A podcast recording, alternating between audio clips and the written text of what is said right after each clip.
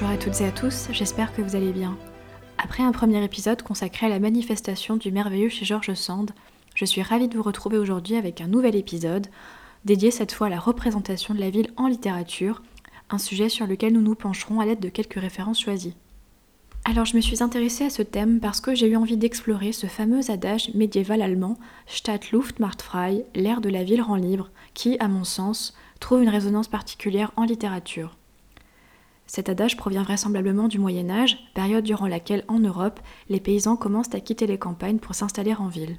Indépendance, progression sociale et profit exercent un pouvoir d'attraction sur ces individus, jusqu'alors contraints par les prérogatives du système féodal en vigueur. Schématiquement, c'est dans ce contexte historique d'affranchissement que les villes se développent et se dotent d'un fort pouvoir d'attraction. En littérature, dès le XIIe siècle en Europe, les récits descriptifs des villes émergent et se multiplient, reflétant l'importance de leur expansion en tant qu'unité autonome. On retrouve de nombreux ouvrages faisant l'éloge des villes, notamment en Italie et en France.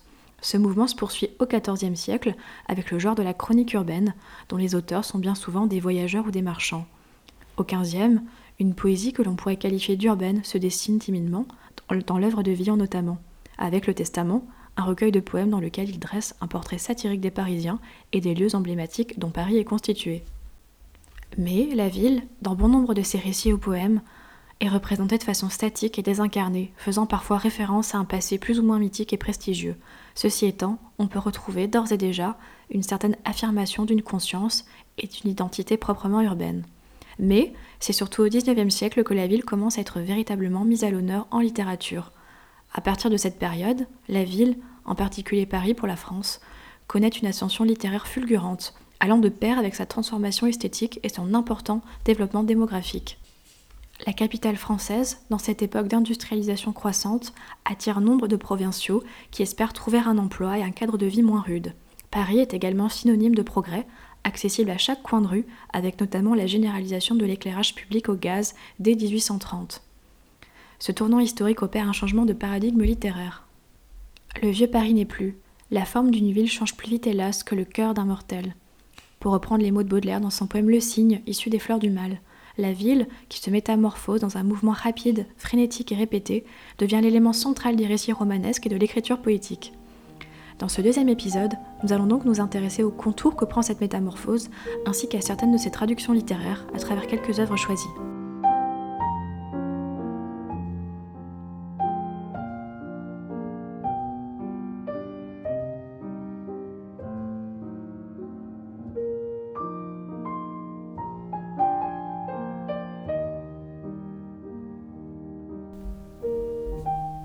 On va s'intéresser tout d'abord à l'émergence de ce que l'on pourrait appeler le roman urbain. Cette notion de roman urbain émerge au XIXe siècle, précisément à partir des années 1830, dans les récits de nombreux critiques, auteurs ou universitaires. On oppose à cette époque les romans des mœurs parisiennes aux romans de province. C'est en réalité un type de roman dont l'action se déroule certes en ville, mais cela va plus loin. La ville est le point central du récit, qui est profondément ancré dans le réel et dans l'époque contemporaine. Il révèle la réalité sociale et historique du moment, sans se focaliser sur une classe sociale particulière, ce qui permet un véritable ancrage. L'air du temps y est également retranscrit à travers les descriptions de rues, d'objets ou de décors propres à l'époque concernée. Mais bien que ce type de roman se trouve à la croisée de différentes formes littéraires, il ne faut pas le confondre avec d'autres sous-genres romanesques comme le roman historique qui peut, lui aussi, se dérouler en ville. Dans ce contexte, l'œuvre de Balzac marque une étape décisive parce qu'on passe d'une description statique de la ville à un récit dynamique, ce qui permet de l'appréhender dans sa dimension quotidienne. La comédie humaine favorise ainsi le développement du roman urbain, qui est bien sûr étroitement lié au réalisme. C'est le cas notamment dans La fille aux yeux d'or, Le père Goriot ou encore Les illusions perdues. Zola s'inscrit à son tour dans ce mouvement, dont l'œuvre est constituée de plusieurs romans urbains comme La curée par exemple. Et par là, peu à peu, le mythe parisien se construit.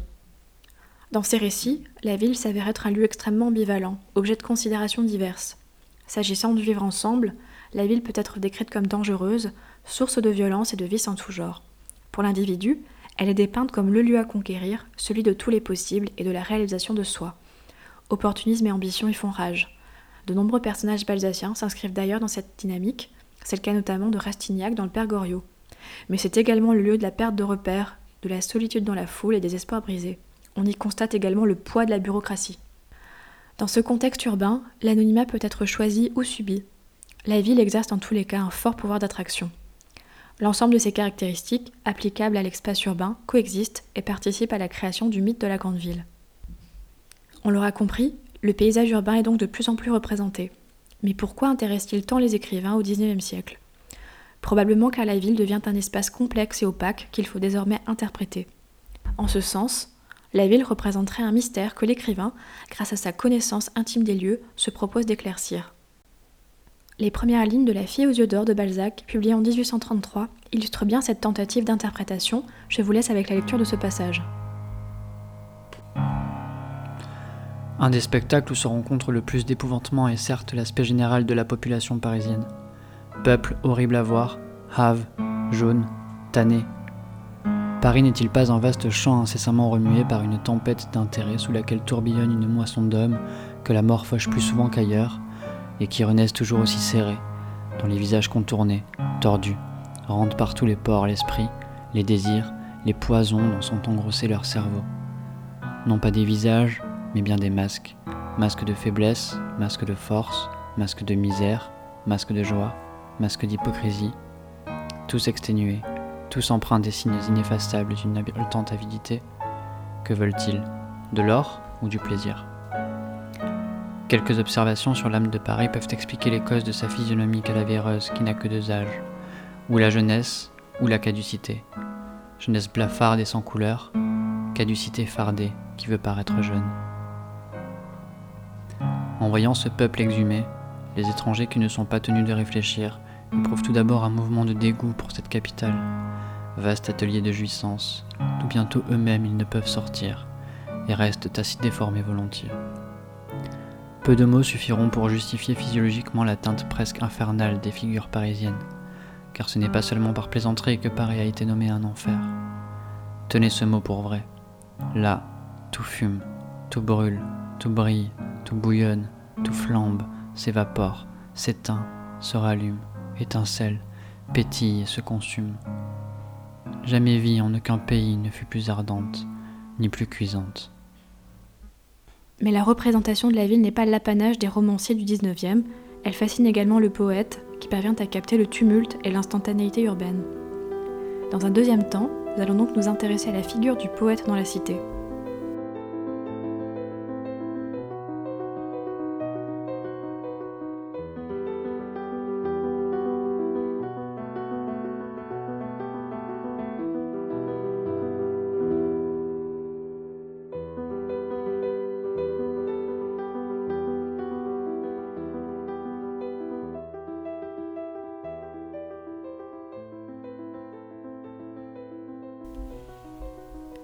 Le poète urbain par excellence, ayant élu domicile dans la grande ville qu'est Paris, c'est bien évidemment notre cher Baudelaire avec Les Fleurs du Mal, publié en 1857, qui contient d'ailleurs une section intitulée Les tableaux parisiens et Le spleen de Paris, publié en 1869. Le Paris de Baudelaire, c'est bien sûr celui des travaux haussmanniens, mais également des fameux passages couverts parisiens, comme le passage du Caire ou le passage Choiseul. À partir des années 1822, grâce au progrès technique, les premiers passages parisiens sont construits, des galeries couvertes, qui sont en quelque sorte les précurseurs des grands magasins. Ils font d'ailleurs l'objet d'une analyse approfondie de la part du philosophe allemand Walter Benjamin, qui a également traduit l'œuvre de Baudelaire. Ces lieux, éclairés au gaz, sont selon lui des inventions du luxe industriel, car composés de plafonds vitrés, de structures métalliques et d'ornements de marbre. Avant l'avènement des grands magasins, les passages se multiplient et abritent une multitude de boutiques élégantes dans un contexte d'essor de l'industrie textile. Outre la consommation, Walter Benjamin écrit que ces lieux vont faciliter la flânerie citadine ainsi que les rencontres imprévues, topos littéraires chers à Baudelaire. On retrouvera d'ailleurs cette notion de flânerie associée à la ville dans des récits plus récents et de façon quelque peu actualisée, dans un tout autre contexte. C'est le cas notamment dans le roman Regarde les lumières, mon amour, dans lequel Annie Ernaux évoque ses allées et venues dans son hypermarché, qui se situe bien sûr en proche périphérie de la ville. Elle y observe minutieusement les individus qui s'y trouvent, déambulant devant les produits et les vitrines, en considérant l'hypermarché comme un grand rendez-vous humain. Elle aime s'y promener, ce regroupement de marchandises appelant pour elle à la flânerie. Je vous propose d'en écouter un extrait. Les super et hypermarchés ne sont réductibles à leur usage d'économie domestique, à la corvée des courses. Ils suscitent des pensées, fixent en souvenir des sensations et des émotions On pourrait certainement écrire des récits de vie au travers des grandes surfaces commerciales fréquentées. Elles font partie du paysage d'enfance de tous ceux qui ont moins de 50 ans. Si l'on accepte une catégorie restreinte de la population, habitants du centre de Paris et des grandes villes anciennes, l'hypermarché est pour tout le monde un espace familier dont la pratique est incorporée à l'existence, mais dont on ne mesure pas l'importance sur notre relation aux autres, notre façon de faire société avec nos contemporains au XXIe siècle. Or, quand on y songe, il n'y a pas d'espace, public ou privé, où évoluent et se côtoient autant d'individus différents. Par l'âge, les revenus, la culture, l'origine géographique et ethnique, le look. Pas d'espace fermé où chacun, des dizaines de fois par an, se trouve mis davantage en présence de ses semblables, où chacun a l'occasion d'avoir un aperçu sur la façon d'être et de vivre des autres. Les femmes et les hommes politiques, les journalistes, les experts, tous ceux qui n'ont jamais mis les pieds dans un hypermarché ne connaissent pas la réalité sociale de la France d'aujourd'hui. L'hypermarché comme grand rendez-vous humain, comme spectacle, je l'ai éprouvé à plusieurs reprises. La première fois, de façon aiguë, avec une vague honte. Pour écrire, je m'étais isolé hors saison dans un village de la Nièvre et je n'y arrivais pas. Aller au Leclerc, à 5 km, était un soulagement. Celui, en me mêlant à des inconnus, en voyant du monde, de retrouver justement le monde, la présence nécessaire du monde. Découvrant par là que j'étais pareil à tous ceux qui vont faire un tour au centre commercial pour se distraire ou échapper à la solitude. Très spontanément, je me suis mise à décrire des choses vues dans les grandes surfaces. Pour raconter la vie, la nôtre, aujourd'hui, c'est donc sans hésiter que j'ai choisi comme objet les hypermarchés. J'y ai vu l'occasion de rendre compte d'une pratique réelle de leur fréquentation, loin des discours convenus et souvent teintés d'aversion que ces prétendus non-lieux suscitent et qui ne correspondent en rien à l'expérience que j'en ai. Pour en revenir au 19e, la ville opère une profonde transformation esthétique, ce qui est, à l'époque, synonyme de modernité. Dans ce contexte particulier de mutation, la question qui se pose est celle du rapport qu'entretient Baudelaire à la ville. On peut constater que son attachement à la ville se traduit tout d'abord par son refus de la nature et l'absence de fascination qu'il témoigne au monde végétal, élément qu'il évoque à plusieurs reprises dans ses correspondances personnelles. Il y préfère les étonnantes villes, pour reprendre ses mots, et leur prodigieuse musique. En cela, il s'éloigne du romantisme, dont la fusion avec la nature est l'un des thèmes essentiels. Dans une lettre de 1861 à l'un de ses amis, un certain Arsène Housseil, Baudelaire va faire part de son programme poétique, que l'on comprend être intrinsèquement lié à la grande ville.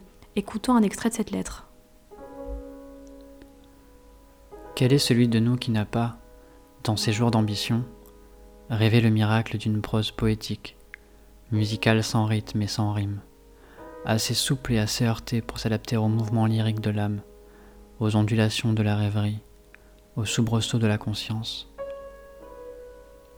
C'est surtout de la fréquentation des villes énormes, c'est du croisement de leurs innombrables rapports que naît cette idée à l'obsédant. Vous-même, mon cher ami, n'avez-vous pas tenté de traduire en une chanson le cri strident du vitrier et d'exprimer dans une prose lyrique toutes les désolantes suggestions que ce cri envoie jusqu'aux mansardes à travers les plus hautes brumes de la rue? C'est la ville dans sa constitution, multiple, complexe et mouvante, qui inspire le poète dans sa quête formelle. Son caractère changeant et contingent reflèterait parfaitement en ce sens les mouvements de l'âme humaine.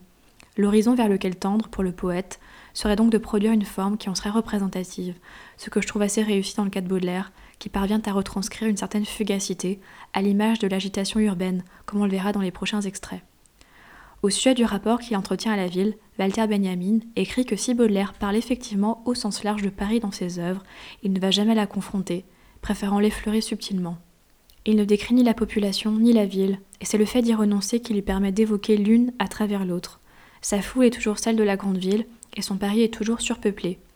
À de rares occasions toutefois, s'il fait allusion à l'espace, au contexte historique dans lequel il évolue, à savoir le vieux Paris qui disparaît sous l'effet des travaux du baron Haussmann, c'est surtout un subterfuge pour évoquer ses sentiments.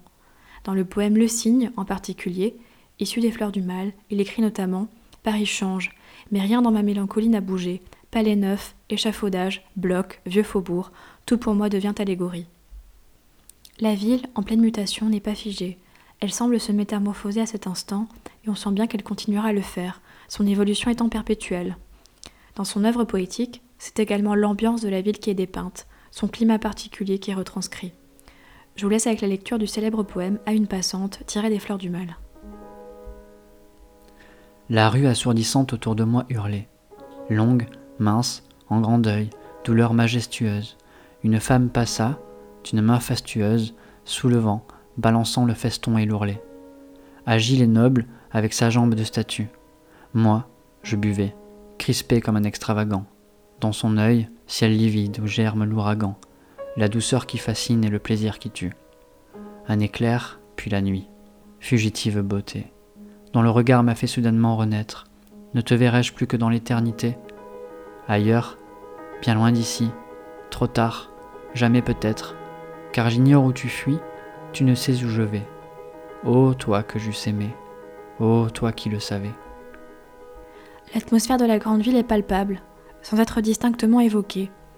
Comment parvient-il alors à nous placer dans le tumulte urbain? Eh bien, c'est grâce à la foule, qui est le point d'attention implicite du poème, l'une des caractéristiques essentielles de l'espace urbain. Dès le premier vers, elle s'annonce. Il y a du bruit, la rue hurle. Le poète observe la foule, et c'est à partir de cette multitude que va apparaître une passante suscitant l'admiration. Sa vision est fugace, rapide, éphémère, comme la ville qui l'environne. Loin d'être une caractéristique uniquement néfaste de la ville, la foule a une fonction. Dans son ouvrage Le Paris du Second Empire chez Baudelaire, Walter Benjamin analyse ce sonnet comme présentant la foule non comme l'asile du criminel, mais comme le lieu où trouve refuge l'amour fuyant le poète. La foule n'est pas dotée ici d'une fonction négative. L'apparition fascinante de cette figure féminine n'est donnée au poète que par elle, par cette foule. Dans ce contexte de fugacité, il écrit d'ailleurs que le ravissement du citadin est moins l'amour du premier regard que celui du dernier. Le jamais, à la fin du poème, constitue l'apogée de cette rencontre. À la fois oppressante et susceptible de faire émerger la beauté, l'ambivalence intrinsèque de la ville est palpable.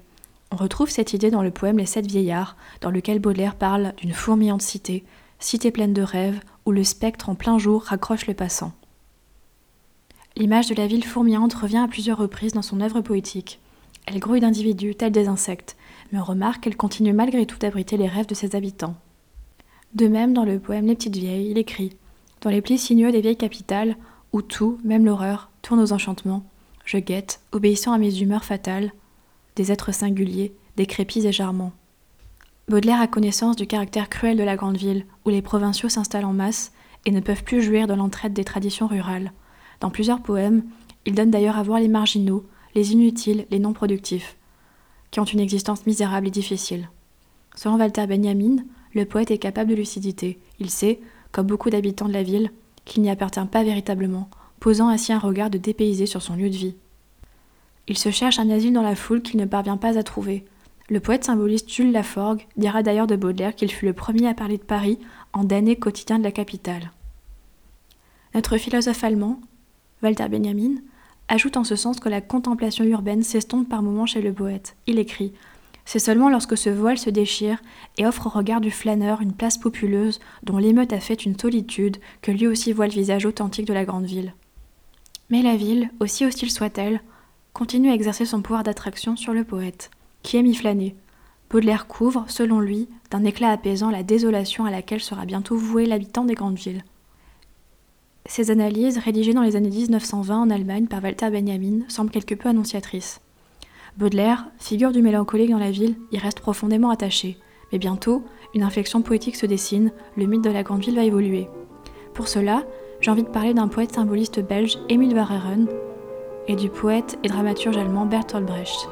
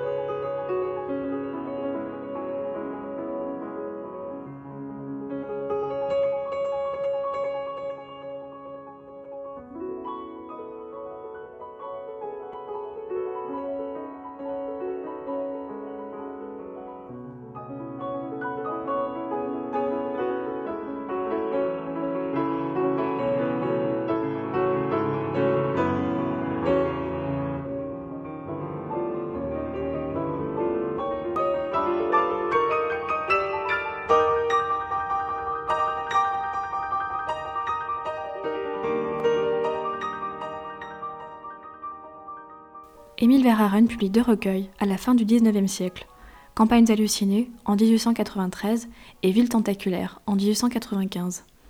À travers le titre de ce dernier recueil, on entrevoit que l'approche qu'aura ce poète de la ville sera différente de celle de Baudelaire. À la fin du siècle, une trentaine d'années après la publication des Fleurs du Mal, émerge un mouvement anti-urbain. C'est dans cette dynamique qu'Émile Verhaeren s'inscrit. Alors que l'industrialisation des espaces urbains s'intensifie, un nouveau souffle est donné à la vision rousseauiste des villes, que Rousseau qualifie dans L'Émile ou de l'éducation de gouffre de l'espèce humaine, par opposition à la nature, qui est davantage considérée, quant à elle, comme étant bienfaisante et vertueuse. L'idée d'un échec de la ville est mise en avant, ne pouvant apporter santé et bonheur à ses habitants. C'est d'ailleurs pour cela que l'on conseille à cette époque des sorties en dehors des villes via des promenades dans la nature le dimanche et le traitement de la tuberculose dans les sanatoriums, qui traitent la maladie à l'aide de cures d'air, de lumière et de soleil à la campagne. On sait aussi que le camping se développe à partir de la fin du siècle. Dans l'œuvre poétique de Verhaeren, qui est urbaphobe, la ville connaît une expansion non maîtrisée. Elle va dans tous les sens, dans toutes les directions, devenant tentaculaire. C'est une pieuvre géante, dotée d'une taille démesurée. Selon lui, l'équilibre ancien campagne-ville est réduit à néant. Mais, bien que la ville soit dépeinte hostilement, comme le fruit d'une expansion qui n'est pas totalement maîtrisée, le poète est conscient de ses attraits. Elle est attirante et propose moult divertissements. Elle permet d'oublier sa condition. Intrinsèquement paradoxale et ambivalente, c'est ce qui fait d'elle en quelque sorte une création monstrueuse. Traditionnellement, le monstre est un être qui combine des éléments constitutifs disparates, opposés, qui ne devraient pas en principe être réunis. Nous allons entendre un extrait du poème La ville, qui illustre bien l'ambivalence qui caractérise la ville. La ville au loin s'étale et domine la plaine, comme un nocturne et colossal espoir. Elle surgit, désir, splendeur, hantise.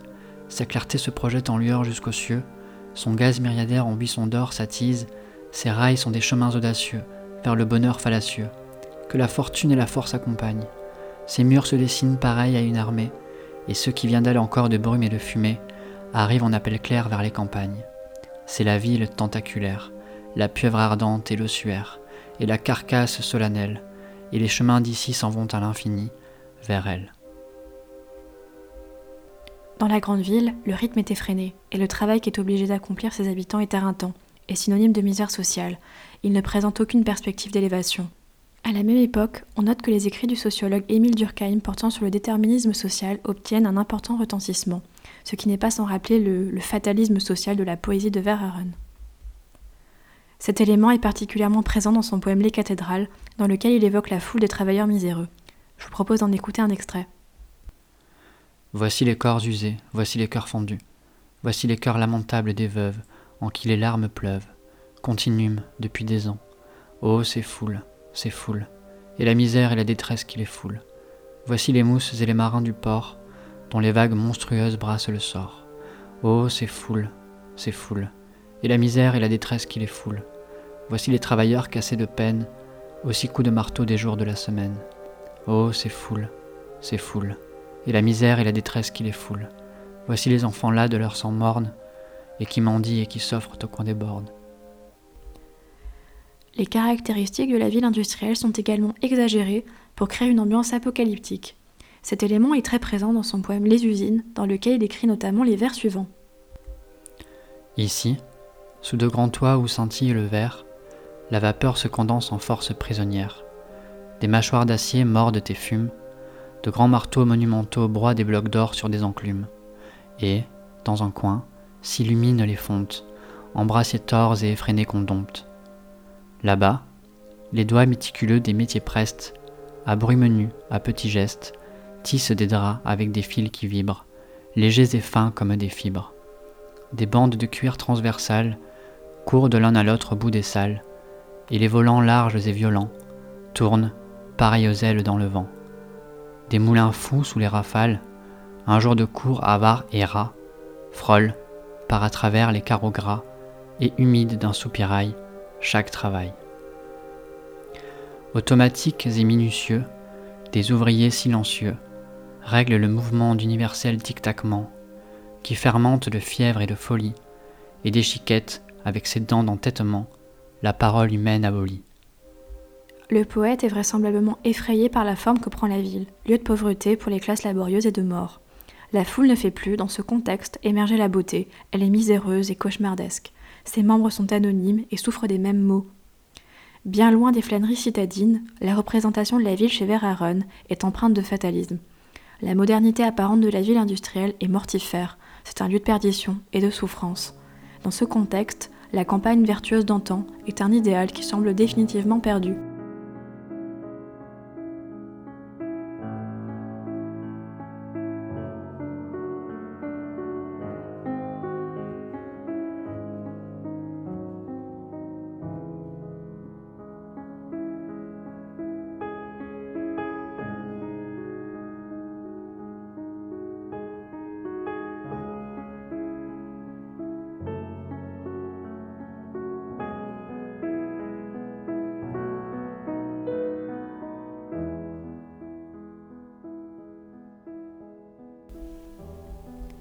Nous poursuivons notre réflexion avec un auteur allemand, Bertolt Brecht, bien connu pour ses pièces de théâtre.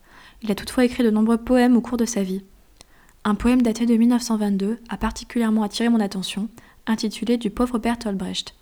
Nous allons le lire ensemble, je vous laisse avec la lecture de ce texte. Moi, Bertolt Brecht, je suis des forêts noires. Ma mère m'a porté dans les villes quand j'étais dans son ventre. Et le froid des forêts en moi restera jusqu'à ma mort. Je suis chez moi dans la ville d'asphalte, depuis toujours muni des sacrements des morts, de journaux, de tabac, d'eau de vie. Méfiant, flâneur et finalement satisfait. Je suis gentil avec les gens. Je fais comme eux, je mets un chapeau dur. Je dis, ce sont des animaux à l'odeur très particulière. Puis je dis, ça ne fait rien. Je suis l'un d'eux. Sur mes chaises à bascule parfois, J'assieds avant midi deux ou trois femmes. Je les regarde sans souci et je leur dis Je suis quelqu'un sur qui vous ne pouvez compter. Le soir, j'assemble chez moi quelques hommes, et nous causons, nous disant gentlemen. Ils posent les pieds sur ma table et déclarent Pour nous, bientôt, ça ira mieux. Jamais je ne demande Quand?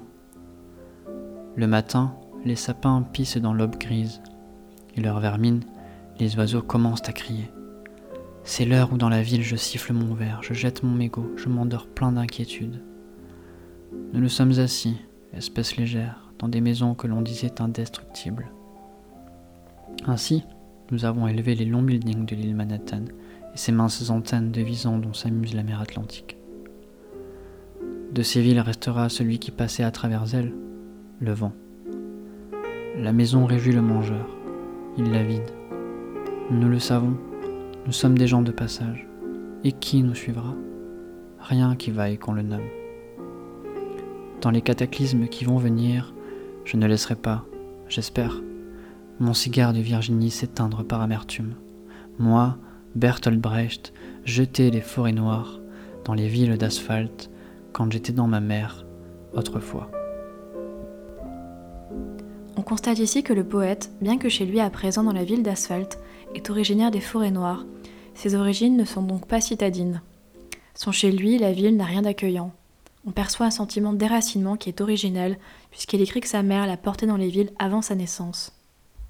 Chez Brecht, la ville moderne est un chez-soi où l'habitant, insignifiant et abandonné, est fondamentalement déraciné. En tant qu'habitant de la ville, il est muni des sacrements de la mort. Méfiant, il est prêt à mourir à chaque coin de rue.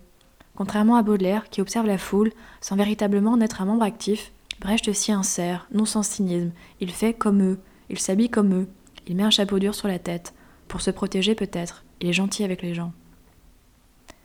Écrivant dans les années 1920, selon lui, ce que lui et ses contemporains laisseront, rien qui vaille qu'on le nomme.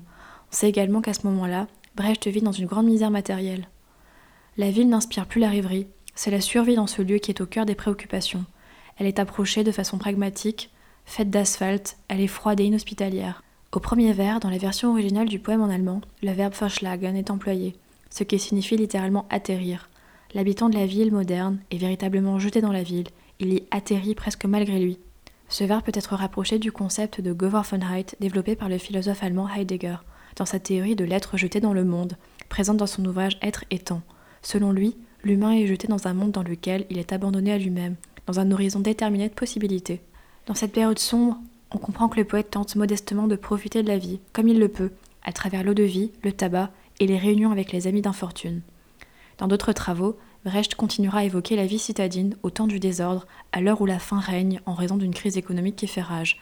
C'est le cas dans ses poèmes, mais également dans ses pièces de théâtre, comme Dans la jungle des villes, écrit en 1922. Brecht, qui découvre Marx à cette époque, s'intéresse de plus en plus à la lutte des classes, ce qui va se faire sentir dans ses œuvres. La conscience politique du poète s'intensifie, s'éloignant fortement de la rêverie associée à la ville. Dans ce contexte, selon lui, la révolte est indispensable et le changement inéluctable. Les tensions politiques ont nécessairement vocation à émerger dans une ville où la faim tiraille ses habitants. Le temps de la fascination semble, dans ce contexte, lointain et révolu.